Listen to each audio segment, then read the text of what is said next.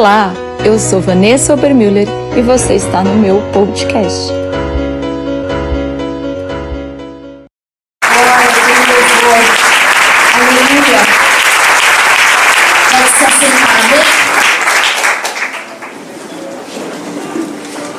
Sem mais delongas, hoje é uma noite especial, terça-feira, iniciou-se a festa de Shavuot e nós tivemos um tempo de estudo, nós, eu expliquei para vocês um pouco do que fala essa festa e hoje encerra-se o período dessa festa que é a festa de Pentecostes.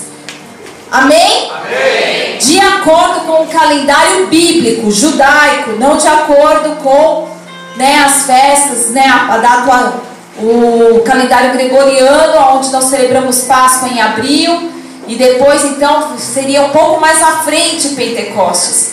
Mas de acordo com o calendário bíblico, o calendário judaico, ano de 5.777, a festa de Pentecostes é hoje. Dê glória a Deus. E por que a festa de Pentecostes é importante? Porque foi um tempo de encontro. O Senhor quis se encontrar com o seu povo. O Senhor quis é, dar a palavra, Pentecostes é a entrega da palavra que foi ungida pelo Espírito Santo, amém? Amém. Nós recebemos primeiro a letra e depois o Espírito. O Espírito vivifica a letra. Mas hoje eu quero te dar um entendimento novo a respeito dos dez mandamentos. Abra comigo lá em Êxodo 20, versículo 1. E Deus falou todas essas palavras: Eu sou o Senhor, teu Deus, que te fez sair da terra do Egito, da casa da escravidão. Não terás outros deuses além de mim. Até aí. Curva a tua cabeça, feche teus olhos. Vamos orar. Pai querido, Pai amado, Deus, eu quero te entregar o culto dessa noite, eu quero te entregar a palavra que o Senhor ministrou ao meu coração. Senhor Deus, no nome de Jesus, te dando toda a honra, toda a glória, te dando todo o controle, toda a centralidade desse lugar é tua, Senhor. Espírito Santo, encontra liberdade em nosso meio.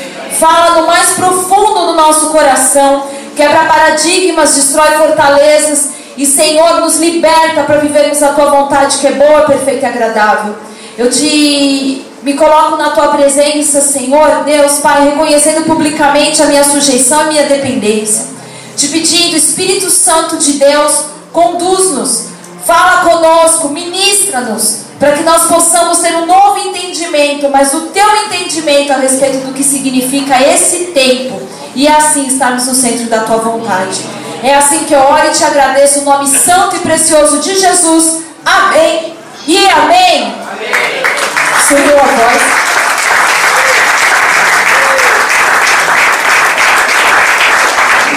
Eu sou o Senhor teu Deus.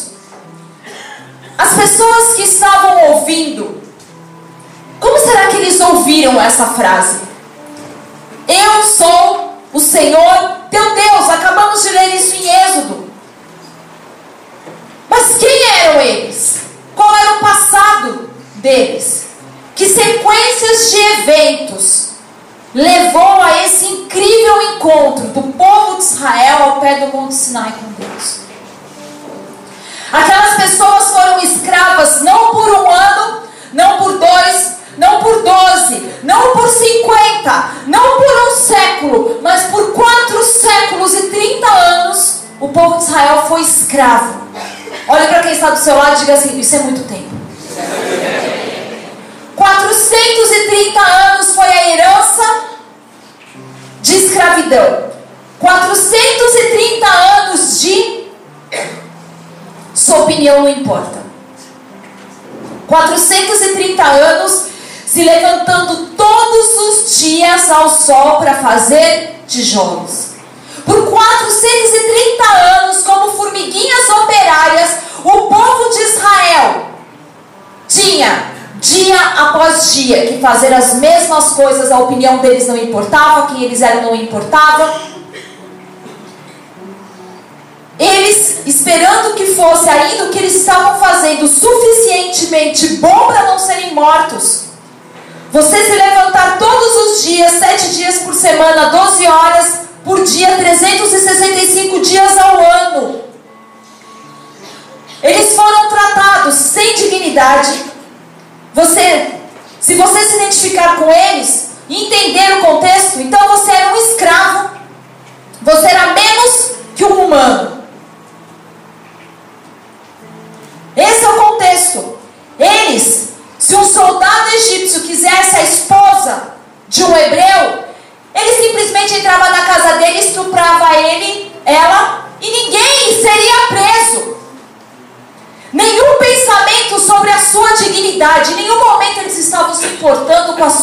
Dignidade. Você era um lixo. 430 anos. Você é pior que bicho. Se eles queriam algo seu, eles pegavam. Se eles quisessem te matar, matavam. Moisés só ficou em apuros porque matou um egípcio. Se ele tivesse matado um hebreu, estava tudo certo. Ele só se meteu numa enrascada porque ele matou um egípcio. Não havia direitos humanos. Então, quando você passa, perdão, quando você pensa nos dez mandamentos como um todo, eu quero que você pense nisso. É um grupo de escravos aprendendo a ser humano novamente.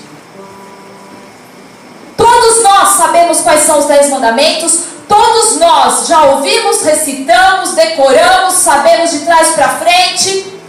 Mas hoje eu quero te levar a entender o contexto dos Dez Mandamentos. Eram pessoas aprendendo, um grupo de pessoas aprendendo como é ser humano. Porque depois de 430 anos sendo escravo, você esquece. Quantos estão entendendo? Amém. Deus estava tentando ensinar um grupo de pessoas e tudo que eles sabiam era escravidão. Porque se você pensar em cinco anos, você talvez não desaprendeu tudo. Mas depois de quatro séculos, onde os teus filhos cresceram, nasceram, morreram, tiveram filhos, cresceram, nasceram e morreram, tiveram netos, cresceram, nasceram e morreram, tiveram bisnetos, cresceram, nasceram e morreram, tiveram tataranetos, a cultura, eles não sabem o que é ser livre. Não sabe mais nada sobre ser uma pessoa. São escravos. Sem direito algum. Então você precisa entender que quando Deus dá a Moisés os dez mandamentos, ele estava dizendo assim: Eu vou ensinar o meu povo a ser humano novamente. Porque eles não sabiam como era. Mas é também uma proposta de casamento. Deus propondo o casamento a um grupo de pessoas. Deus é polígamo? Claro que não. Deus vê um grupo de pessoas como um. Nós vemos ele como o corpo de Cristo, amém? amém? Ele não vê um grupo falando assim, ah, quero casar com você, com você, com você. Deus não é polígamo. 430 anos a escravidão foi tudo o que sabiam. E aqui está o que ouvem. Deus diz a eles assim: Não matarás. Não matarás. Quando eles ouviram isso, Moisés dizer assim: Não matarás. Ninguém disse assim: Ah, não, essa é a lei? Não, todo mundo está dizendo, espere um minuto. Em nossa nova cultura, você não pode me matar só porque você é mais forte do que eu.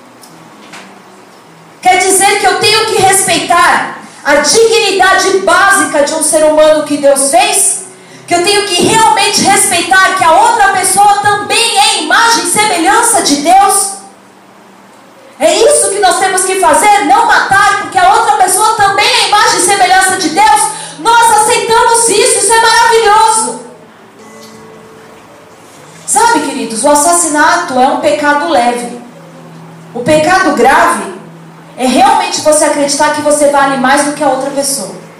Isso é um pecado grave. É quando nós achamos que nós valemos mais do que a pessoa que está lá na cadeia, que você vale mais do que a pessoa que está lá fora, que você vale mais do que você é crente. Quantos estão me entendendo? Amém. O pecado pesado é a crença que diz alguém não vale tanto quanto você. Isso é um pecado pesado.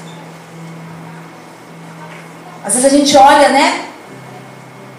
Com tanta é, vingança de alguém que cometeu, cometeu algo grave, mas quantas vezes na sua cabeça você não se sente superior às outras pessoas? Por isso que Jesus traz o mandamento a nível de coração. Se você olha para alguém achando que ela vale, que você vale mais do que ela, você não está tão longe assim de alguém que mata. Vocês estão entendendo? Assim eles aprendem que na nova cultura o padrão é respeite a dignidade humana básica. Então depois eles escutam, não roubarás. Ninguém pensa, que lei é essa? Estão me submetendo à escravidão? Não, não, não. Eles acabaram de sair da escravidão. Deus não está tentando te fazer bom. Repita comigo. Deus não está, Deus não está tentando, tentando me fazer bom. me fazer bom. Comparado a quem, querido? Deus está tentando te libertar. Deus não está tentando te fazer bom, Deus está tentando te libertar. Ele está tentando fazer de escravos pessoas livres, quando tudo que você talvez conheceu, como eles, foi escravidão. Não roubarás, todos pensam, na nova cultura. Você não pode tirar coisas de mim só porque você pode. Então eles falam: Uau! Você não pode tirar aquilo que é meu, coisas que são minhas, só porque você poderia ser mais forte do que eu, você está numa posição maior do que eu. Eles são gratos, porque se ele quisesse a tua esposa, ele pegava, se quisesse teus filhos, pegava, se quisesse algo que estava na tua casa, pegava. Quando você é escravo, você não tem direito. Então eles agradeceram a Deus. 430 anos e tudo que conheceram foi escravidão. E você ouve: guardarás o sábado. Você vai ter um dia de folga. Você pode imaginar isso, presbítero? 430 anos, de segunda a segunda, 12 horas por dia, eles não sabiam que era descanso. E então nosso Deus vira para eles e fala: vocês não trabalharão no sábado. Esse dia é um dia de folga. Esse dia é onde você se lembrará de que o seu valor não vem de quantos tijolos você produz.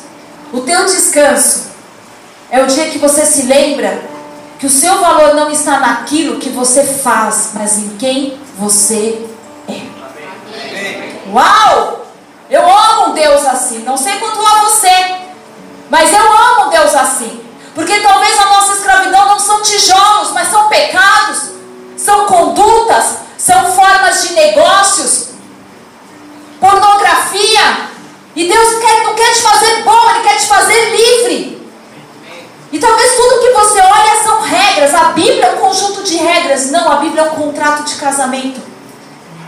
E sabe por que os casamentos não têm dado certo? Porque num casamento cada um quer fazer o que quer. E Deus estava ensinando para um povo: um casamento existe.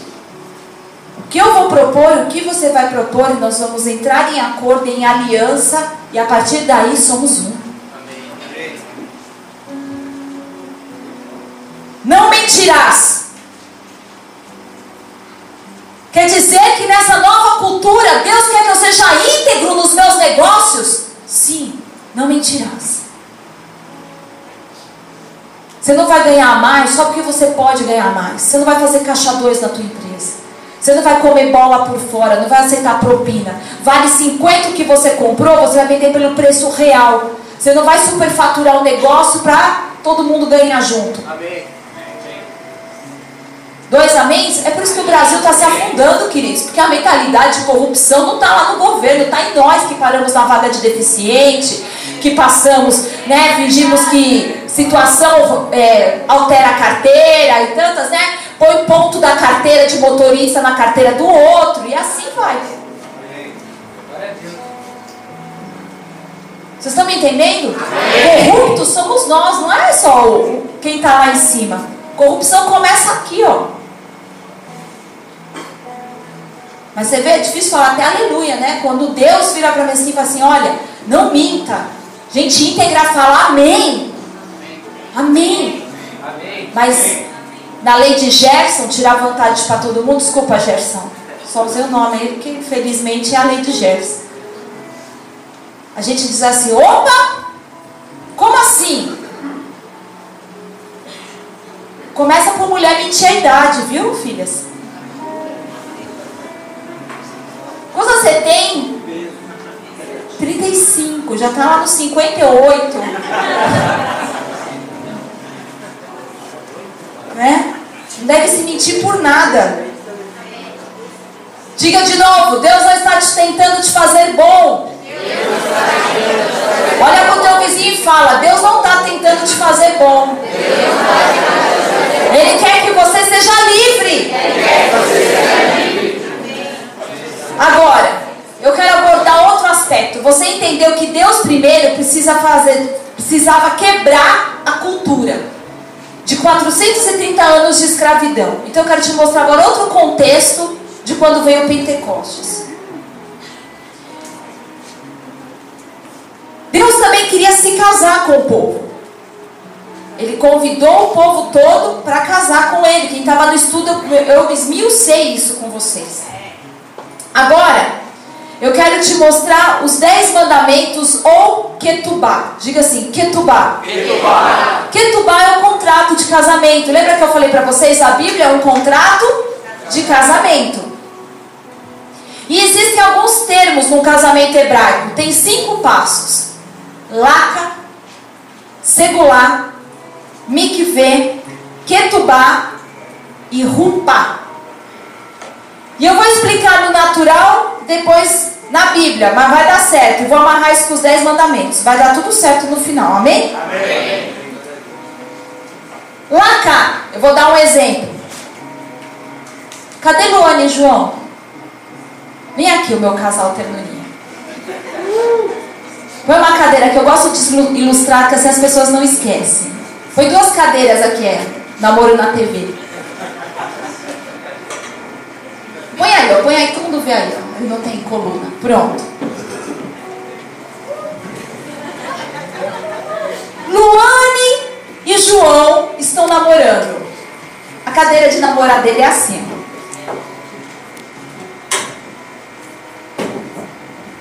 Vocês ficam olhando, rosto no rosto, né? Vocês não conhecem aquela poltrona namoradeira? É assim. Luane e João estão namorando.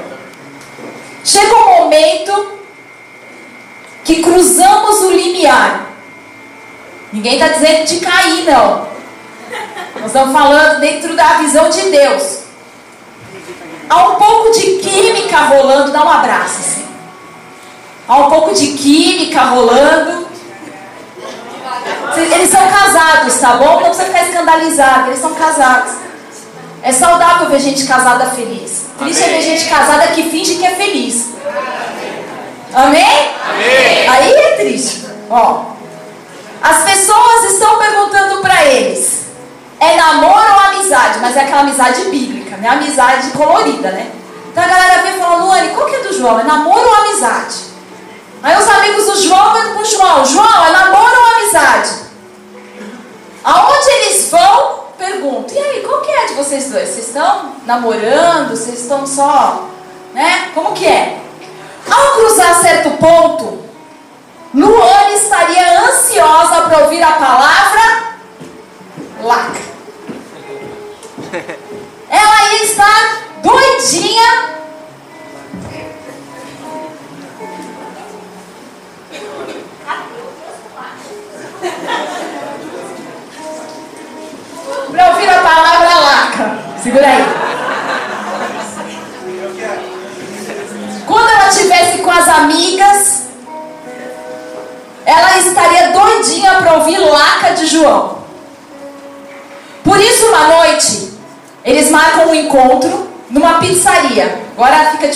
ele assim. Né? Fica mais de costas as pessoas. Isso. Ela morde a pizza doce, finge que você mordeu a pizza doce. Momentinho perfeito. Só que aí fica aquele pouquinho de chocolate assim no canto da boca. Sabe, o resto ela babou na roupa. Ela olha para João e pensa: Não, peraí. O João olha para Luana e pensa assim: Quero passar o resto da vida com essa mulher com um cantinho de chocolate na boca. Então ele leva a Luane para casa, finge vocês vão para casa, vai. Vocês são, vocês, são bom pro teatro. Tudo aqui no altar. E há um momento na porta de casa, e você ainda tem chocolate no canto da boca, Luane. E ele diz, fala assim, Luane, laca. Por fora, eu demonstro surpresa, tipo, não imaginava. Mas por dentro está dando pulinho. Não, pulinho.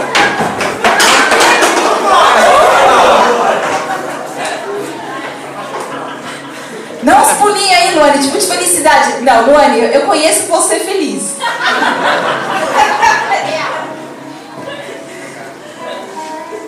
Pouco de chocolate no canto da roupa. Entra em casa. Primeira coisa, minhas amigas vão ficar loucas de inveja. Ela pega o celular, dispara recado e fala: João disse laca pra mim. Segundo momento. Laca significa eu quero te fazer meu. Então quando João disse laca para Luane, e eu estou tentando te levar a entender de uma maneira lúdica os cinco passos de um casamento judaico, porque Deus foi falando cada um desses passos para o povo. Amém? Amém. Então ele disse assim: Laca, eu quero te fazer minha Israel. Eu quero que vocês sejam meu povo. O livro de Êxodos é uma grande proposta de casamento entre Deus e o povo que era escravo. Êxodo 6,6 diz assim: não precisa abrir. Portanto, dirás aos filhos de Israel: Eu sou o Senhor e vos farei sair de debaixo das cargas do Egito, vos libertarei da escravidão e vos resgatarei com braço forte, com poderoso atos de júbilo. E aí no Êxodo 6,7 ele diz assim: Eu vos farei meu povo, eu vos farei laca, eu te farei minha. Eles são hebreus, então você não tem que explicar isso que eu estou te explicando. Quando Deus falou para eles, Moisés, eles serão laca para mim. Todo o povo entendeu que era um contrato de casamento, que Deus estava entrando num relacionamento íntimo com eles. Amém. Mas nós, por desconhecermos o hebraico, o significado real das palavras, passamos batido por isso. Então, eles pensam, Deus quer casar conosco. Ele não sabe que nós temos problemas? Escute, essas pessoas tinham problemas. Num determinado momento, Deus teve que dizer para eles assim: ó, não sejam íntimos de sua mãe. Não jogue os seus filhos como os pagãos no fogo. Eram pessoas que tinham perdido total referencial do que era Deus. Eles estavam cheios de problemas. Quando esse povo que era escravo, que Deus queria fazer deles livres, o Senhor falou: Eu quero que eles tomaram susto. Certeza, Deus, nós todos problemáticos assim, o Senhor quer relacionamento conosco. Precisamos entender os dez mandamentos no seu real contexto, não fora dele. Deus nos ama tanto que Ele quer laca com cada um de nós. Amém. Amém? Amém. Assim, depois de dizer laca, qual seria a próxima palavra que Luane gostaria de ouvir? Segular. Segular. Todos sabem aqui como as mulheres são. Quanto tempo levaria pro Laca se desgastar. Luane pediu Luane, João pediu Luane em Laca. E bom, ia passar um mês, dois, ela já queria saber do próximo passo. As amigas iam falar, não, tudo bem, ele te pediu Laca, mas quando ele vai te pedir em segular? Aí Luane ia começar a ficar preocupada, meu, será que ele está me levando a sério mesmo? Será que ele não está me enrolando, não é? Segular significa possessão preciosa. Então, elas começariam até já forçar a situação com Luane. Amiga, ele está com medo de compromisso. Ele precisa ser segurar. No outro encontro, ele está com fome. Claro, os homens também sempre estão com fome, né? Mas o estômago de Luane está dando aquelas roncadas. Como que ronca o estômago da Luane? Luane está ali na pizzaria o João e João só está escutando a barriga faminta, a draga dentro dela se manifestando, a Jurema. É como um rinoceronte falando. E ele pensa: essa é a mulher que eu quero passar o resto da minha vida. Alguém que o estômago rouca como um rinoceronte. Então estamos no encontro, chegaram em casa de novo, andou de mão dadinha aí. Blá, blá, blá, blá, blá, muito lero-lero. Então, o João vai falar agora as palavras. Fala, Luane, segular. Eu pulo no pescoço dele. Tão animada, você não está muito animada. Chama as amigas e digo, ele falou segular para mim. É que eu estou tendo que adaptar porque eu tinha feito entre eu e o Raico. Como o pastor não tá. Segular significa possessão preciosa, levando laca a um nível mais alto. Eu não a quero apenas minha, eu quero fazer de você a pessoa mais importante da minha vida. Êxodos 19 diz assim: O mesmo grupo de pessoas estão sendo conduzidas até os Dez Mandamentos. Eles já ouviram Laca, agora eles vão ouvir Segular. 19,5. Se ouvirdes a minha voz e obedecerdes a minha aliança, sereis como o meu Segular, o meu tesouro pessoal. Quando o povo de Israel disse, ouviu isso, pensou: opa, Deus propôs laca, agora está propondo segular. Mesmo com todos os nossos problemas, Deus nos vê como seu tesouro pessoal. 430 anos, tudo que eles sabem, conhecem a escravidão. Então a próxima palavra que Luane gostaria de ouvir de João é mikve. Mas a mikve já não é tão legal. Podem sentar aqui. Mikve não é tão romântico como laca e como segular. Porque mikve significa é um aviso de três dias que o noivado está chegando. Mas, entre linhas, João está dizendo para Luane: vá se lavar, vá se arrumar. Você precisa de um banho, você tem CC e mau hálito mas ele quer ela. Espiritualmente falando, o que, que Deus queria dizer comigo que vê? Se consagre. Se consagre. Eu estou vindo para o noivado. Então eu preciso agora, nós já passamos, eu já disse que você, né, eu quero te fazer minha. Eu já falei para minha noiva que eu quero, né, ela é meu tesouro pessoal minha possessão preciosa, mas agora eu preciso que você se consagre. Você vê isso por toda a Bíblia. Esther, a rainha Esther teve que se banhar por um ano, seis meses em mirra, seis meses em óleos perfumados. Êxodos 19, 10. E o Senhor disse a Moisés: Vai ao povo e orienta-o a consagrar-se hoje e amanhã, lavem as suas vestes e estejam prontos depois de amanhã, que é o terceiro dia, porque depois de amanhã descerá os, o Senhor descerá os olhos de todas as pessoas sobre o Monte Sinai. Três dias depois, o Êxodo 20 acontece. E o Êxodo 20 é o que? Quando Deus dá a tábua da lei. É a Ketubá. Ketubá é o contrato de casamento.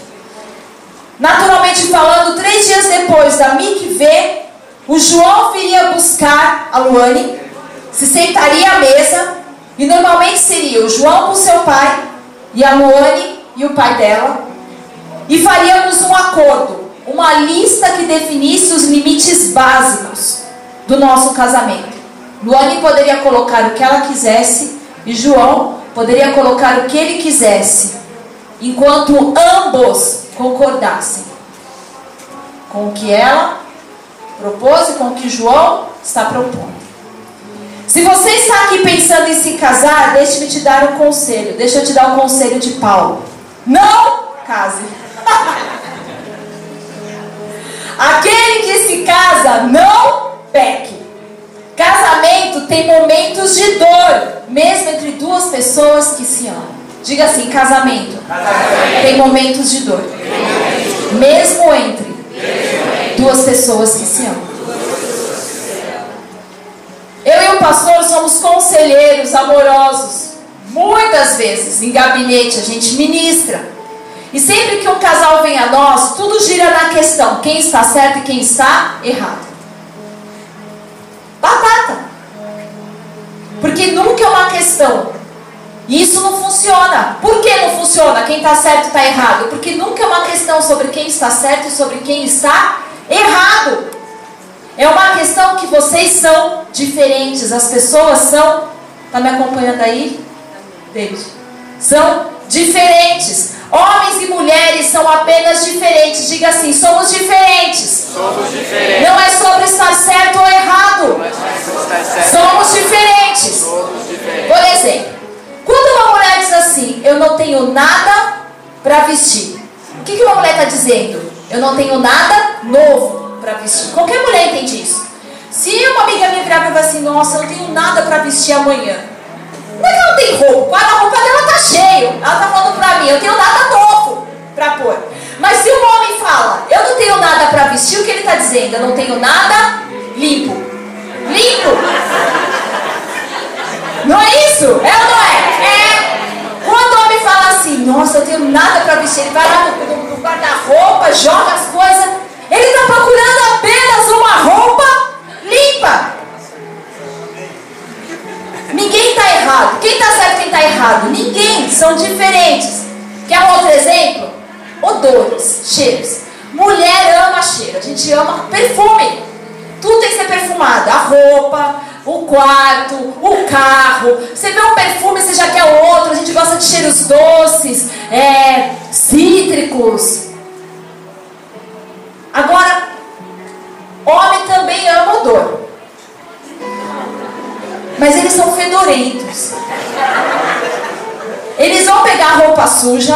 Eu vou te dizer como que é homem. Você abre o porta-mala do carro do homem, eles pegam a roupa suja, jogam dentro de uma sacola plástica, esquecem no carro. Três meses depois, acham a sacola, cheiram e jogam no nariz um do outro. Tá. Eles acham divertido. Mulher faz isso. Pega uma roupa, três meses, fedida, e joga uma no nariz da outra. Tô aí, amiga. Pá. Se você vê um carro cheio de homem e quatro deles estão com o nariz para fora, você sabe o que aconteceu. Bufa! Pega uma bufa no carro, eles estão rindo com a cara para fora.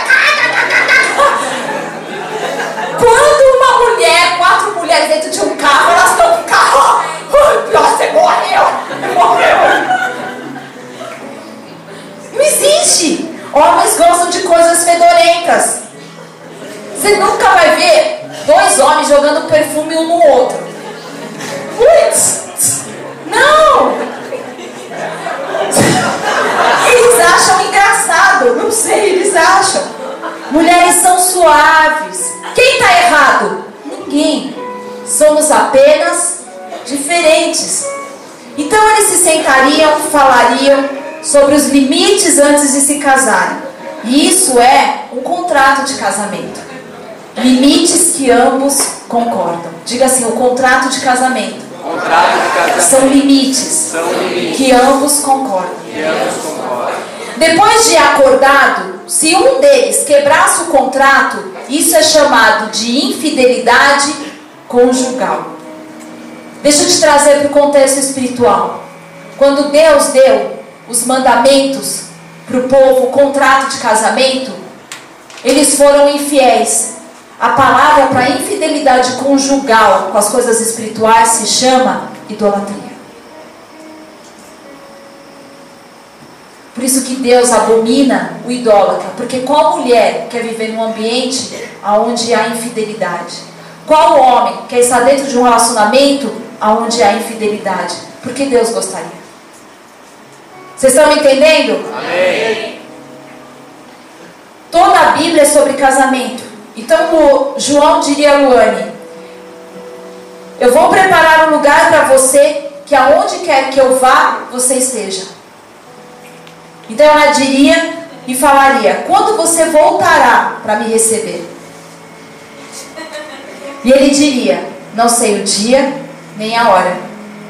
Mas quando meu pai preparar a câmara de casamento, ele me mandará de volta. Quem fala isso? João 14, Jesus. Não se turbe o vosso coração, crede em Deus e também em mim. Na casa de meu pai há muitas moradas.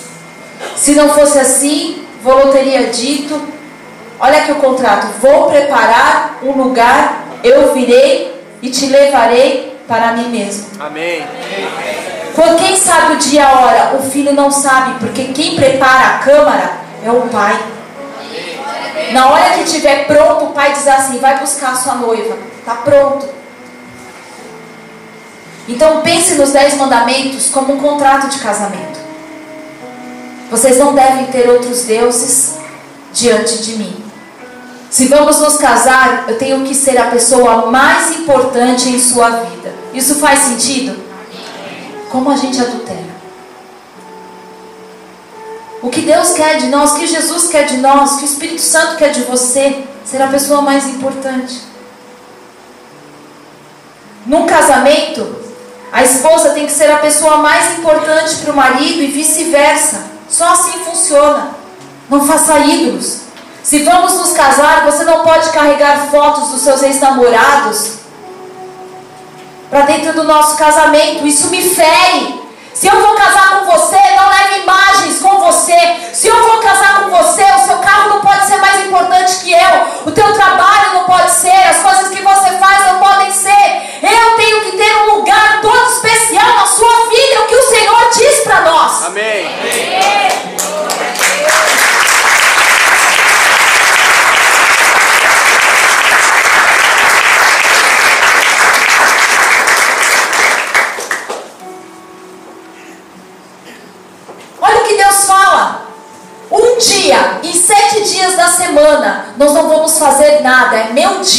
você. Não é lindo isso? Sabe por que, que o casamento vai à bancarrota, de, derrota? Porque não tem tempo para o outro. Mas Deus fala, não são todos os dias. Por isso que às vezes tem galera que fala assim: Nossa, mas eu não tenho tempo. Eu falo, qual é o teu dia? Porque não é você ter todos os dias com a sua mulher, é ter um dia de qualidade.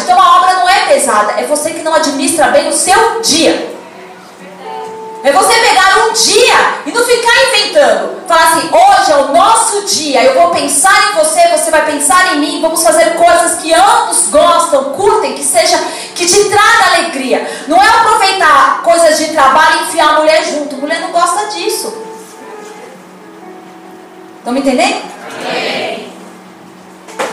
Não é pegar o marido e levar o marido para andar no shopping. Isso não é passeio para fazer com o marido.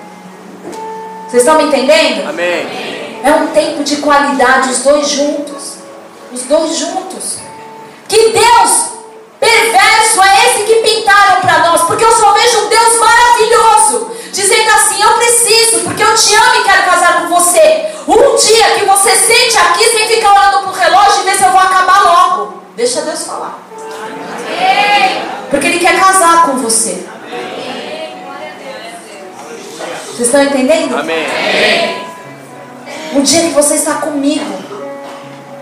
Deus fez tudo o que podia para casar com Israel. Mas sabe o que eles disseram? Não. Vai você, Moisés, fala com Deus, porque nós vamos ficar aqui. Não se casaram. Sabe? Para um judeu, a fase do noivado é como um casamento. Por isso que Jesus deixou uma noiva. Mas será que a gente tem se comportado como uma noiva que está praticamente casada? Será? Será que todas essas etapas a gente olha para Jesus e fala: Ele quer me fazer minha, mas eu também quero me fazer para Ele. Quero fazê-lo meu. Será que nós temos olhado para Jesus e, pensado, Ele é o meu tesouro pessoal? Será que nós temos nos consagrado na Mikvê? Será que nós temos meditado nesse contrato e falado, não, não, não, nesse contrato diz que eu não posso ter outras, outros além dele, que ele tem que ser prioridade da minha vida. Que eu tenho que buscar os interesses do meu marido, as coisas do reino e todas as demais coisas me serão acrescentadas. Que tipo de noiva nós temos sido? Então eu quero que você olhe o final dos Dez Mandamentos. Êxodo 20, 18.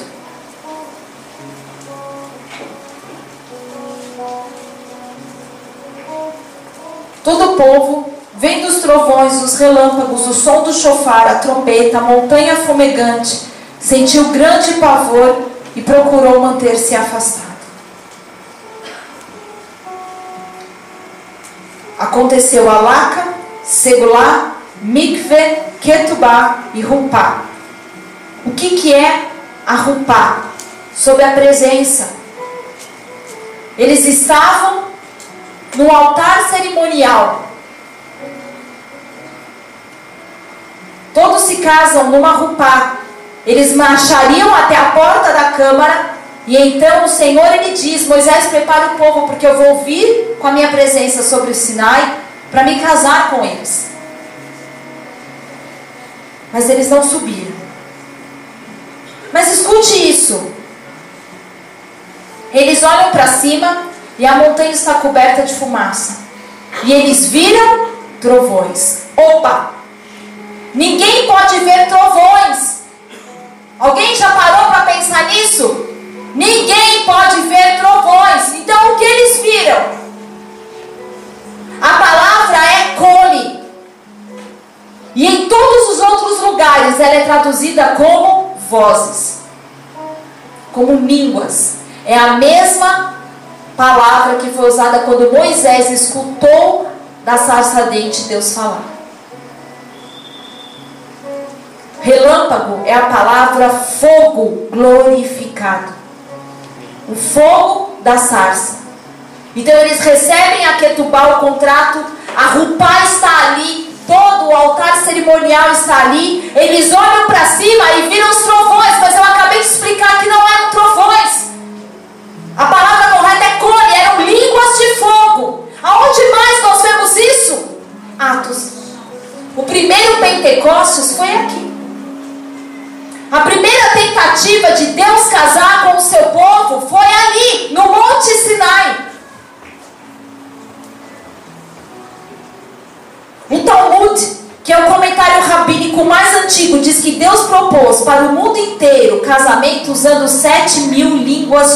Fogo, que devem ser todos os idiomas que existem na terra. Ele propôs casamento. E eles negaram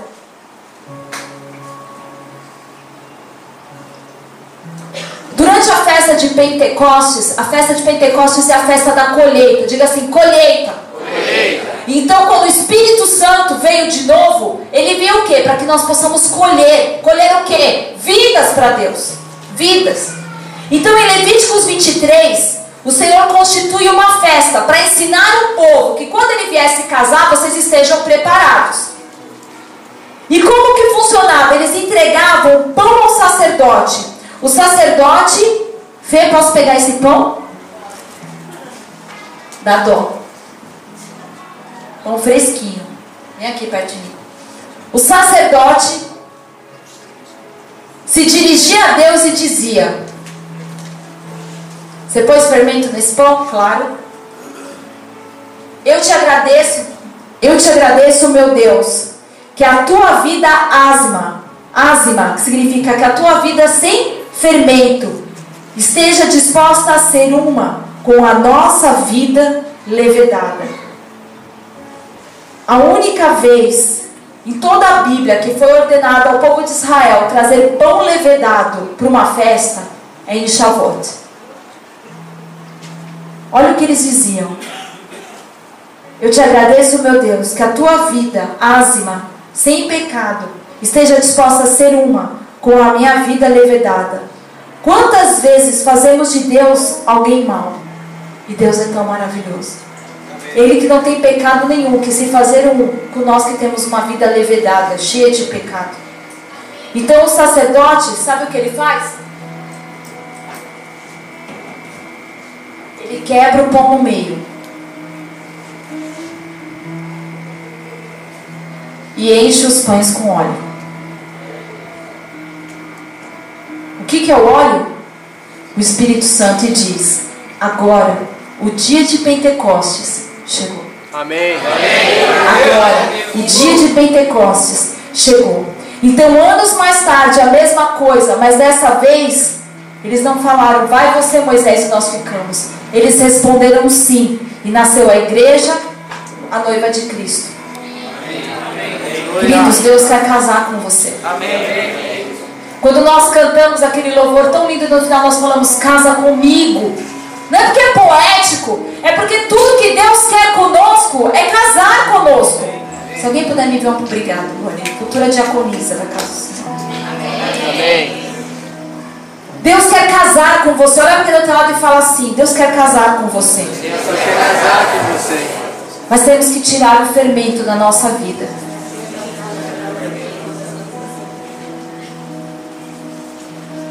Pentecostes, o óleo fluiu através do pão levedado.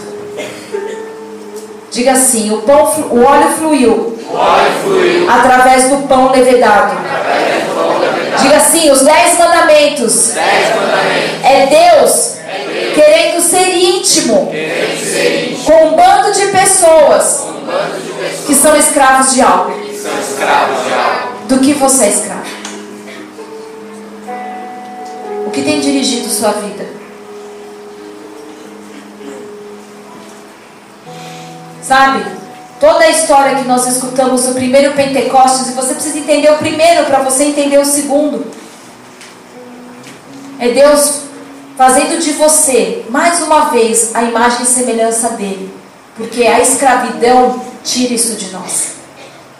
E eu não estou falando só daquele povo no Egito, 430 anos fazendo tijolo, mas ser escravo da beleza, ser escravo do dinheiro, ser escravo do status, ser escravo das riquezas, ser escravo da mentira, ser escravo da pornografia, ser escravo do adultério, ser escravo da masturbação, ser escravo de tantas e tantas coisas, tira de nós a semelhança de Deus.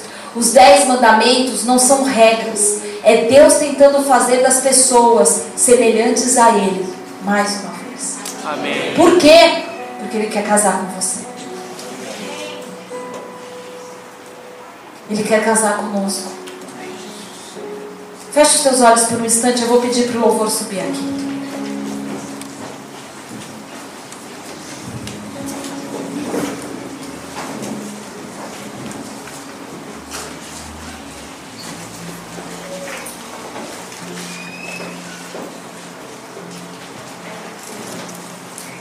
O Senhor te ama. Ele escolheu fazer o óleo fluir sobre a sua vida levedada.